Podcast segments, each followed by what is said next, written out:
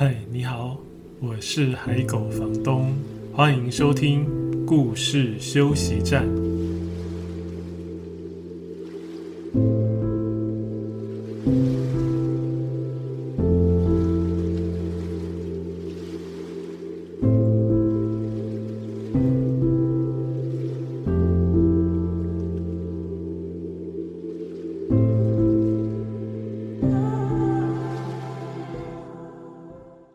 现在收听的是故事休息站 Podcast 节目的第二十二集。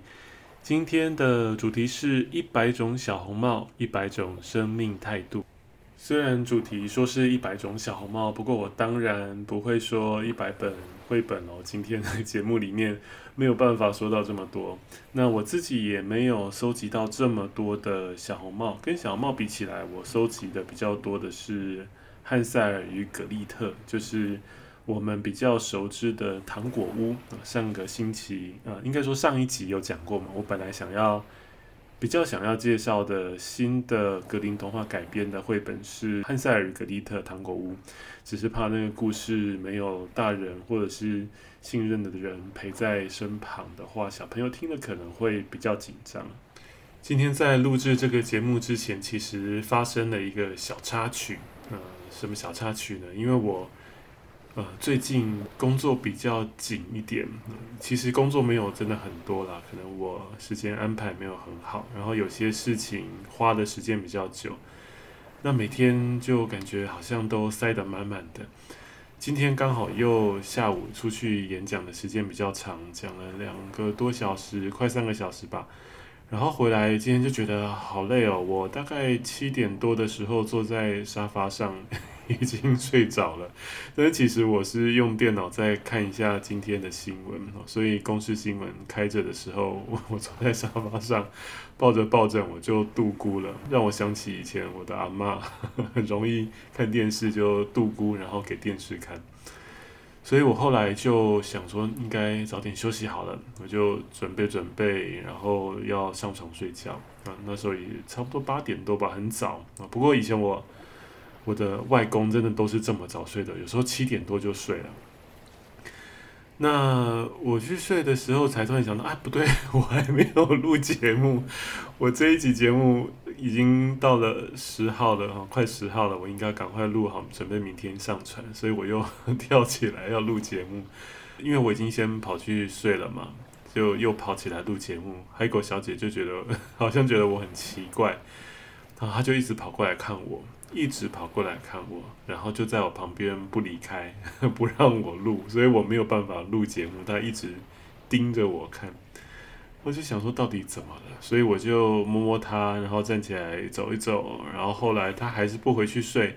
我想说好吧，我我先放弃好了，我就把电脑麦克风关掉收起来，然后准备再去睡，想说明天再来录。但是躺着躺着呢，又想说不对，我明天如果录的话。白天噪音很多啊，没有办法好好录，也一定来不及准时上传，所以我又爬起来。还好这一次海狗小姐就没有再过来了。其实海狗小姐很有趣哦，她是一只很很安静的狗，在家里很安静，所以常常你可能不会特别觉得家里有养狗，它也不会一直来找找你这样。那如果他刚剪完指甲，指甲很短的时候，走路走在瓷砖地板上，就不会发出那个咔咔咔的声音，所以有时候就好安静。可是他到了一个年纪之后，大概七八岁之后吧，我想海狗小姐现在已经是十岁了。以前它大概就是它是一只很好照顾的狗，很容易一起生活的狗。所以大概他会配合我的作息，我在忙在工作的时间，他都会乖乖睡觉。除非我真的工作太久都没有理他，他会起来找我一下，有点感觉就刚好提醒我要起来动一动。那晚上呃吃完晚饭之后，他也会好好的睡一觉，直到我们晚上去散步之后回来，他再继续睡。那那个时间我就可以好好在工作，就是吃完晚饭后到散步之前。可是呢，他不知道从大概七八岁之后，不知道什么时候开始，突然啊，以前他就是大概八点多九点，他就会自己进到房间睡，我还在外面工作，他就自己进到房间，那他就会乖乖睡。可是，在某一个时期开始哈，我如果九点、十点或十一点，嗯，好像时间是越来越早。一开始应该是十一点，然后后来到十点，再到九点。如果我还没进房间睡，他就会从房间走出来，然后没有整只狗出来哦，他就只有上半身，就是前脚前半段，前脚到头那边。呃，探出房间门口，然后看着我，看着我，想说：“你还没有要进来睡吗？” 就是那种表情。这又让我想到我的外婆，因为以前外婆还在的时候，我们每次回外婆家在乡下，然后呃，因为我们没有那么早睡嘛，外公种田都很早睡，然后后来外公走了，就算只有外婆自己，她也蛮早睡，虽然没有像外公那么早。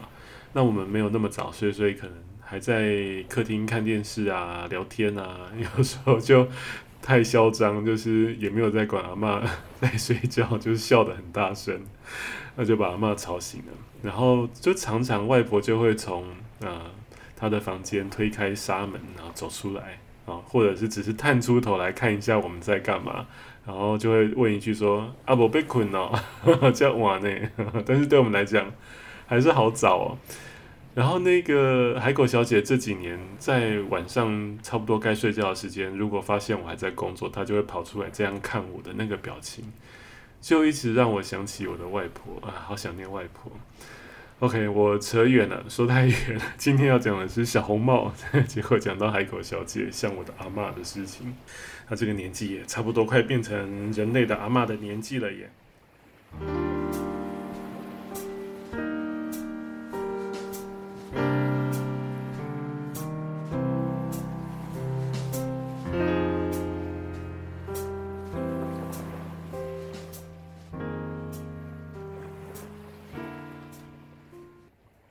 上一集呃有跟各位谈，有跟各位讲了哈，就是比较接近原始版本格林童话原始版本的小红帽，那个是菲利普普曼改写的版本，呃，所以各位有一个基础了嘛，知道比较原本的小红帽是长什么样子。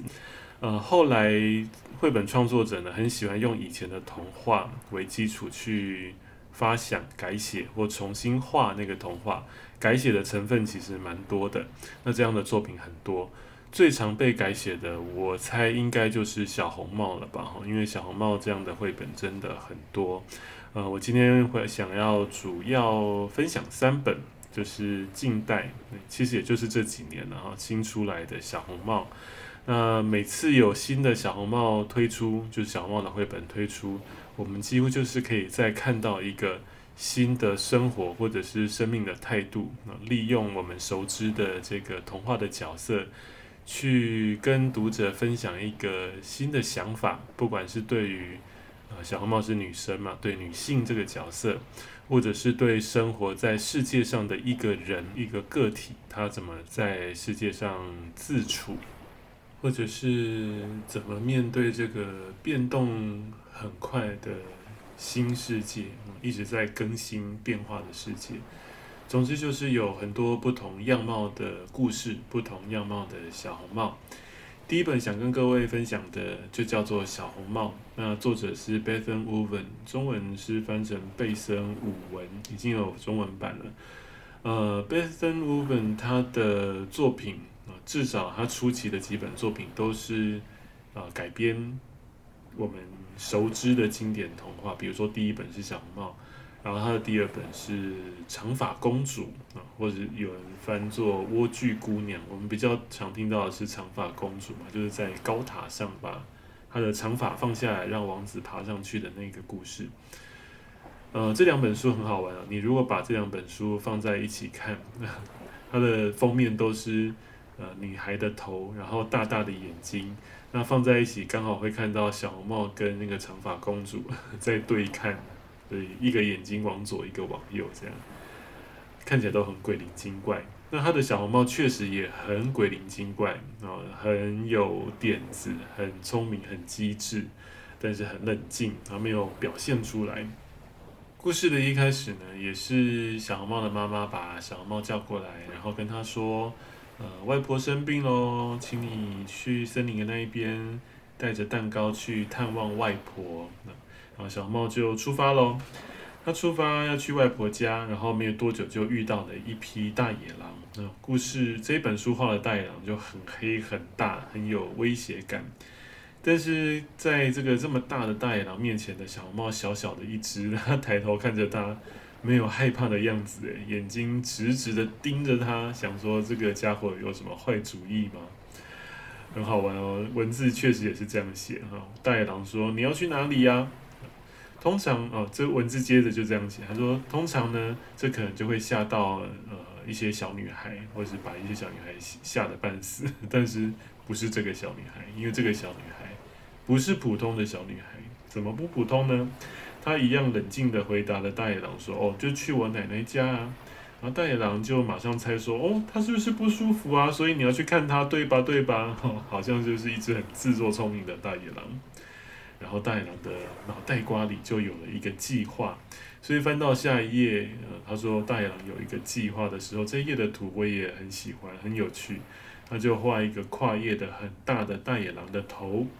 大野狼的脑袋瓜里呢，有一个大盘子啊，盘子旁边摆了刀子跟叉子，感觉就是要准备吃饭了，对不对？那盘子上面呢，躺着小红帽的奶奶以及小红帽本人，所以他的计划是什么？文字没有说出来，没有说他计划要去吃掉他们，他只是把它画出来啊。这个图我觉得很好玩。大野狼有了这个计划之后呢，就很快的跟小红帽说再见。然后说完再见，他就赶快走森林里的捷径，抢先小红帽到达奶奶家。到达奶奶家之后，他当然就是一口吞掉了他的奶奶。这个故事呢，节奏非常的明快，不啰嗦。下一页一翻过来，就看到奶奶已经被大野狼吃掉了，只看到脚还在那个身体下半部还在外面，已经一口吞下去，没有咬啊，不用紧张，所以等一下可以救得出来。大野狼吃掉奶奶之后呢，就赶快戴上奶奶的眼镜，然后换上呃另外的奶奶的睡衣，然后爬到奶奶的床上去躺着，就在那边等，等什么呢？当然就是等小红帽了。结果不久之后呢，小红帽就来了。但是这个故事的小红帽就是一个很冷静的小女孩，所以她来的时候呢，远远就看到，嗯，奶奶的家。门是开着耶，呃，上一集我们讲的原版的小红帽也是这样，对不对？但是那个小红帽虽然很害怕，他还是直接走进奶奶家。但是 Bethan Woven 改编的这个小红帽呢，他是写说，小红帽看到奶奶的家门开着，他觉得就不太对劲，所以他没有马上进去，他从窗户外面偷偷看向奶奶家里面。他当然就看到大野狼躺在奶奶的床上，而且他一眼就看穿。一方面可能是小红帽很聪明啊，这个小红帽可能很聪明啊；另一方面可能是这个大野狼的伪装实在是太假了。我们之前在听原版的小红帽故事的时候，也会想，嗯，怎么可能会看不出来呢？对不对？小红帽都已经说啊，你的眼睛怎么这么大呀？你的手掌怎么这么大呀？你的牙齿怎么这么尖呢？一看就不是奶奶嘛。呃那这个故事的小红帽就是先在窗外盯着窗户里面看，然后他心里也有一个计划啊。他的计划是什么呢？跟刚才一样，也没有写出来。那我们会从这个图画里面看到窗外小红帽的眼睛瞪得大大的看着大野狼。小红帽的后面的森林那边呢，有个木桩，木头上面呃放着一把斧头。所以你觉得他的计划会是什么呢？小红帽走进屋里啊，他还是假装不知道的跟大野狼打招呼。他说：“嗨，奶奶，我来了。”他当然知道他不是奶奶啊，他只是想跟这个装扮得很假的 奶奶玩一玩。所以呢，他也一样有说了那些故事里本来有的话，就说，比如说：“奶奶，你的耳朵怎么这么大呀？哦，奶奶，你的眼睛怎么这么大呀？”哦，奶奶，还有你的牙齿怎么也这么大呀，这么尖呐？他都没有等大野狼回答，他就一句一句的丢出来，好像就是真的是在玩弄这个傻傻的大野狼，自以为聪明的大野狼。大野狼听到一连串的问题之后呢，就说：“当然是为了把你吃掉。”翻开下一页的时候，大野狼嘴巴张得超大的，就露出尖尖的牙齿。可是小红帽还是没有露出任何一点害怕的表情哦，啊，他反而还有一点露出微笑的样子，啊，文字又写了，通常这可能会吓到很多小女孩，但是翻开下一页，文字写的，但不会吓到这个小女孩，啊，这中间还有一页是没有文字的，就是满版的小红帽的眼睛的部分，啊，斜斜的瞪着大野狼那一边，然后再翻页就说不会吓到这个女孩。你应该知道为什么吗？因为她不是普通的女孩。那你也知道她的计划了。我刚才拿着斧头进来。当你翻到这页的时候，其实文字也没有写大野狼怎么了。你只看到小红帽，诶，穿的衣服不太一样哦。小红帽都是穿我们知道的那个衣服嘛，已经变成任何小红帽的故事里的那个小女孩的制服了，就是。一件连身的红色的帽 T 哈，或者是连身的呃连身裙，但是有个红色的帽子。可是翻过来这一页，小红帽换装了耶，她一样穿着红色的靴子，可是她的连身帽呢是狼皮的衣服，所以你应该知道发生什么事了吧？这是一个很勇敢，然后很机智的小红帽，很冷静，而且。其实也算是个狠角色，对不对？他知道那个奶奶，后来那个奶奶是大野狼装扮的，他不怕，还进去陪他玩一玩，最后解决了这个大野狼。虽然我讲了这个故事，但是这本书的图真的很值得大家看哦。它不是那一种很细腻精美的图，但是它的图的那个表情真的太有趣了，那个眼神很有戏，然后。文字没有说满，用图来表现的这个方式，让读这本绘本的时候也会提升很多趣味。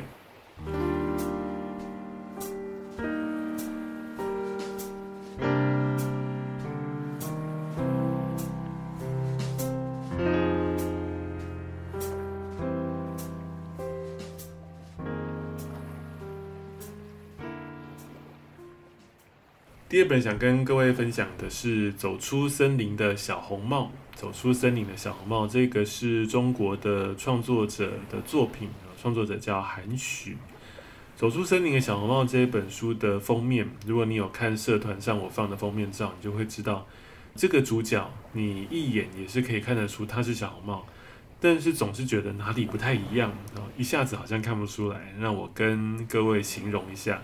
啊，他一样穿着小红帽的标准制服，可是呢，他戴着黑色的墨镜。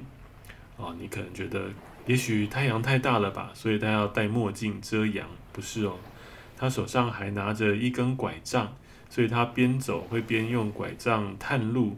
那你知道这个小红帽有什么特别了吧？它是一个视障者的小红帽，眼睛看不见的小红帽。那这个故事叫《走出森林的小红帽》，也有繁体中文版的。走出森林的小红帽这本书，我自己在很多演讲里面还蛮常介绍的，因为我喜欢它。除了角色很特别的设定之外，这本书的图，它的色彩的变化，还有里面动物的造型大小的变化，其实也透过图画在传达情绪，还有传达一些气氛，然后透过图画其实也在说话，所以我很喜欢它的表现。走出森林的小红帽，呃，这故事我不要全部讲完哈，我简单讲前面的部分，然后后面大概简介，那各位可以去找书来看。故事的一开始一样是小红帽要到森林的另一头去看外婆哈，但是不是外婆生病了，他这一本是写说是外婆生日啊，所以小红帽要穿过森林去看外婆，但是这个小红帽眼睛看不见，对不对？所以你会看到。画面都几乎是黑白色的啊，然后森林看起来就是黑黑的一大片，那树枝呢，看起来张扬无爪的，很像是伸过来的怪兽的爪子，感觉看不见的小红帽要走进森林里，也许心里也有一点怕怕的吧，所以感觉森林好像是很有攻击性的那种感觉。小红帽就一个人慢慢走进了森林哦。然后他听到蹭蹭蹭的声音，听到一些风吹草动，小红帽就停下来问说：“请问你是谁？”然后对方就说：“哦，我是一只兔子，那你呢？”啊，小红帽说：“我是小红帽，我要去森林那边的外婆家，嗯、我看不见路诶，你可以帮我吗？”兔子说：“不行不行诶，我跳得很快哦，所以你一定跟不上我的。如果你看不见的话，可以用耳朵听啊。”在这几页呢，都是我刚刚讲的嘛，都是黑白色的。然后这个兔子也是黑白的哦，而且非常的大只。嗯，这个比例看起来大概有像我们看那个《侏罗纪公园》或者是恐龙的绘本那个暴龙那么大啊。兔子有这么大吗？也许作者也用图像来表现，呃，看不见的小红帽走进森林，碰到他不确定的生物，所以。心里觉得很害怕，那对方多大多小他不知道，但是因为有威胁的感觉嘛，他就想象它很大。然后兔子不是说你呃眼睛看不见可以用耳朵听吗？所以一翻页，诶，颜色多了一点哦，不再只是黑白色了。你如果看到书一定会很有意思，你可以翻着看看。然后兔子要离开之前呢，还很好心的提醒小红帽哦，他说。对了对了，森林里有大灰狼，它们的耳朵很灵敏哦。如果听到有小动物在附近，就会吃掉它们。你自己要小心哦。对，中国那边是说大灰狼，我们是说大野狼。我不知道繁体中文版有没有改，但是我的是简体中文版的，各位可以去看看。小红帽继续往前走，然后颜色真的越来越多哦。他又听到沙沙沙的声音，然后小红帽就问说。嗯，你你是大灰狼吗？就对方其实不是啊，他说不是诶，我是一只刺猬。小红帽又说，那你能不能带我到森林那边的外婆家呀？因为我看不见路诶。刺猬说，呃，我不能帮你诶，因为小松鼠在等我去玩。那你看不见的话，可以用手摸啊。小红帽就用手摸，然后边摸边走的时候呢。刺猬也提醒他说：“你要小心哦，森林里有大灰狼，它的牙齿和我的刺一样尖，而且它很喜欢吃小动物。”走着走着，小红帽又听到有风吹草动的声音，然后他又停下来问说：“嗯，你是大灰狼吗？” 对方也不是，他说：“不是诶，我是一只臭鼬。”小红帽跟臭鼬说：“你能带我到森林那边的外婆家吗？因为我看不见路。”结果臭鼬也没答应他哎，在看故事的时候，说不定有人会觉得，哎，这些动物也都太不乐于助人了吧？不过他们有各自的事要忙啊，而且刚才兔子说的也有道理嘛，它跳得很快，小猫可能跟不上。再来，他们也有给小猫很好的建议啊，啊，看不见的话可以用耳朵听，可以用手摸。那臭鼬给他什么建议呢？臭鼬说，呃，你看不见的话可以用鼻子闻哦。哦，对不起，我要回家 睡觉了，真的太没有爱心了。结果小红帽用力一吸，就说：“哇，好臭啊！” 臭又说：“不好意思，不好意思，刚才我以为有危险，所以就放了一个屁。对了对了，大灰狼的身上也很臭，你要记住哦，要小心哦。”那如果你看这本书，你就会发现，哇，颜色真的越变越缤纷，越来越彩色，跟刚开始只有一片黑白是完全的不同。而且好玩的是，小红帽碰到的动物都很大，但是已经越来越小。从刚才像暴龙那么大的兔子，到刺猬的时候已经像三角龙这么大。我怎么都用恐龙做比喻？然后到臭鼬的时候，嗯，已经像什么龙呢？像剑龙这么大。然后臭鼬离开之后呢，小红帽又碰到一个动物，你知道是谁吗？对，就是大野狼。故事里写的是大灰狼。呃，小红帽碰到大灰狼，啊，小红帽听到声音了，所以他也问说：“请问你是大灰狼吗？” 然后他要小心，对不对？也许他也闻到臭味了，也许他感觉到威胁了，啊，总之他就问说：“你是大灰狼吗？”结果对方说：“不不不，我是一只狗，我叫大灰。”你听，你觉得你相信吗？你如果看到图，你就知道，它虽然看起来很小啊，但是它看起来就是狼的样子啊，不是狗。那为什么这个狼反而这么小呢？看起来就真的差不多跟狗一样大，呃，反而刚才兔子那么大，所以也许小红帽已经对森林的陌生感比较少了，或者是恐惧感比较少了。也许他看不见，但是他用耳朵听，用鼻子闻，用手摸，用其他的感官去感受，呃，就觉得前方的感觉没有那么不确定，所以害怕比较少，所以他听到声音，想象的对方的那个动物就越来越小，尤其到狼的时候又更小。故事的后面发展很好玩哦，各位可以去看意想不到的发展。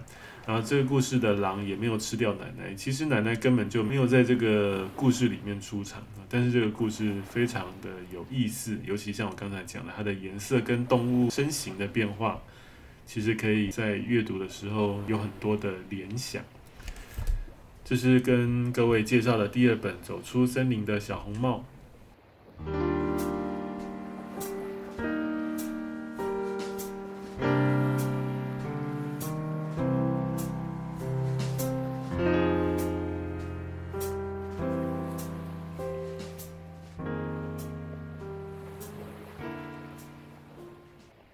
第三本是《Red and the City》，也有中文版了，啊，那有繁体中文版了，但是我手上没有繁体中文版。呃，繁体中文版的书名是《城市里的小红帽》，我应该没记错，我会再查一下，然后写在脸书社团上的节目呃描述里面，各位就可以找得到。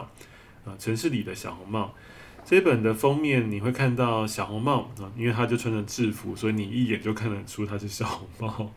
然后它旁边有一只小白狗，呃，后面有一个很大的黑影，一看起来，一看就知道是大野狼。可是有趣的是呢，这个故事里面大野狼其实没有真实的出现，它没有真正出现，没有以具体的狼的那个动物的形象出现，这样听起来很悬，对不对？等一下听听看就知道。然后另外一个有趣的地方是这个故事的场景。是在现代的城市里。故事的一开始呢，他就说有一个小女孩叫小红帽，读者会看到小红帽在画画，她在画她的奶奶，然后在奶奶的旁边还画了很多的爱心，感觉是要送一个礼物给奶奶啊，感觉她很爱奶奶，为奶奶画一张画。然后她住在城市的边缘，然后有一天呢，小红帽的妈妈跟她说。你帮我去奶奶那边，然后送蛋糕去给她。然后妈妈还跟小红帽说，带着我们的小狗一起去哦。呃，走在路上的时候要记得要跟着这些爱心形状的花。所以这本书你会看到很多爱心形状的花，就像原始的那个故事，妈妈是提醒小红帽，呃，小心不要走到岔路去，不要走进森林里面去，要走在大条的路上，才不会在森林里迷路。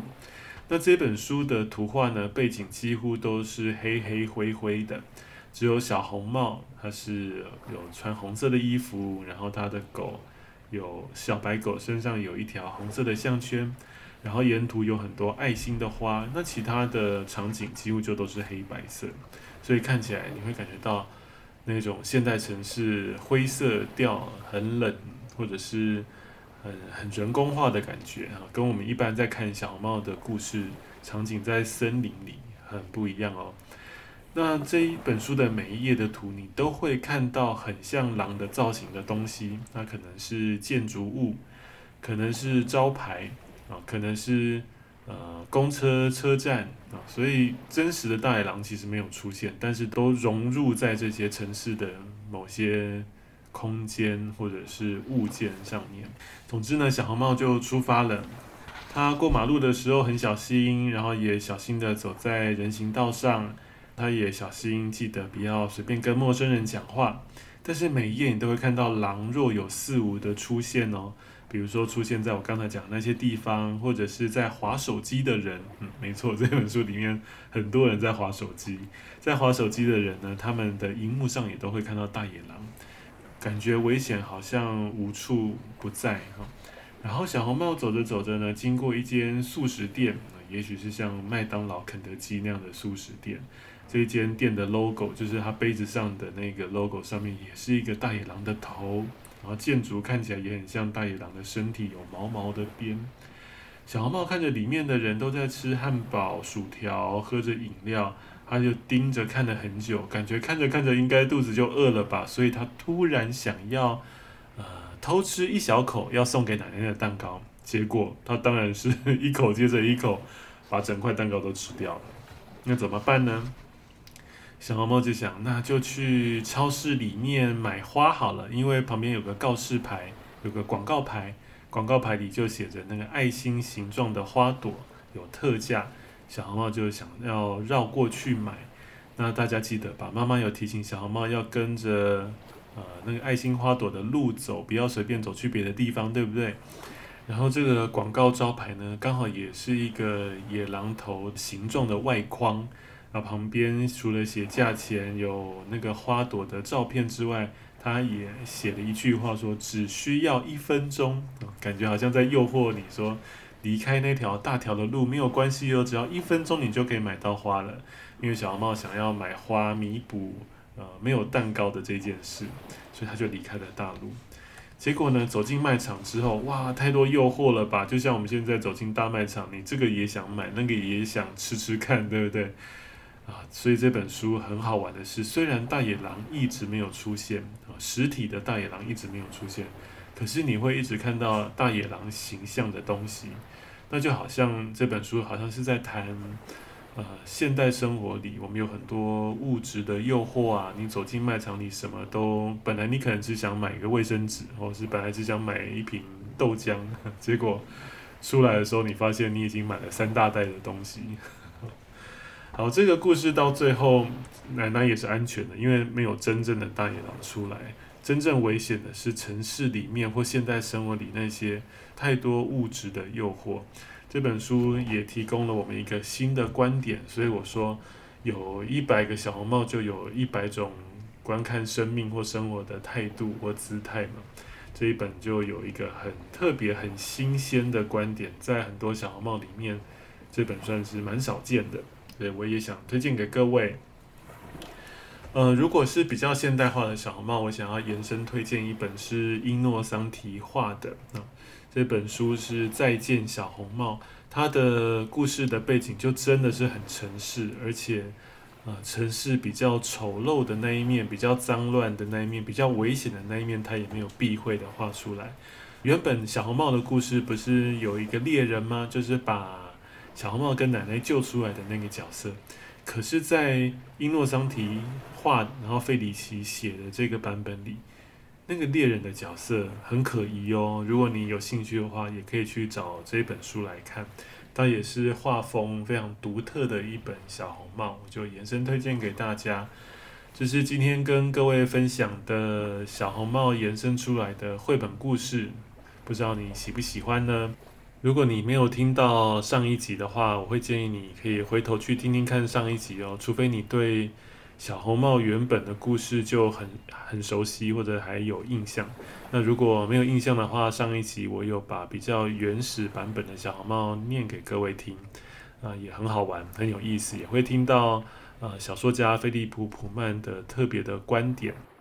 如果你喜欢今天的节目，欢迎分享给可能有兴趣的朋友。有任何建议或者是想要告诉我的话，也都可以在脸书社团上留言告诉我。要先记得先加入我为这个节目开的脸书社团哦，社团的名称是海狗房东的故事休息站。另外也欢迎追踪海狗房东的脸书专业和 Instagram，只要输入海狗房东就可以找到。在这些版面，我还会另外推荐分享更多好听的故事，还有绘本作品。在这一集的故事休息站节目里面你有得到一点点休息的感觉吗？谢谢你今天的收听我们下一集再见。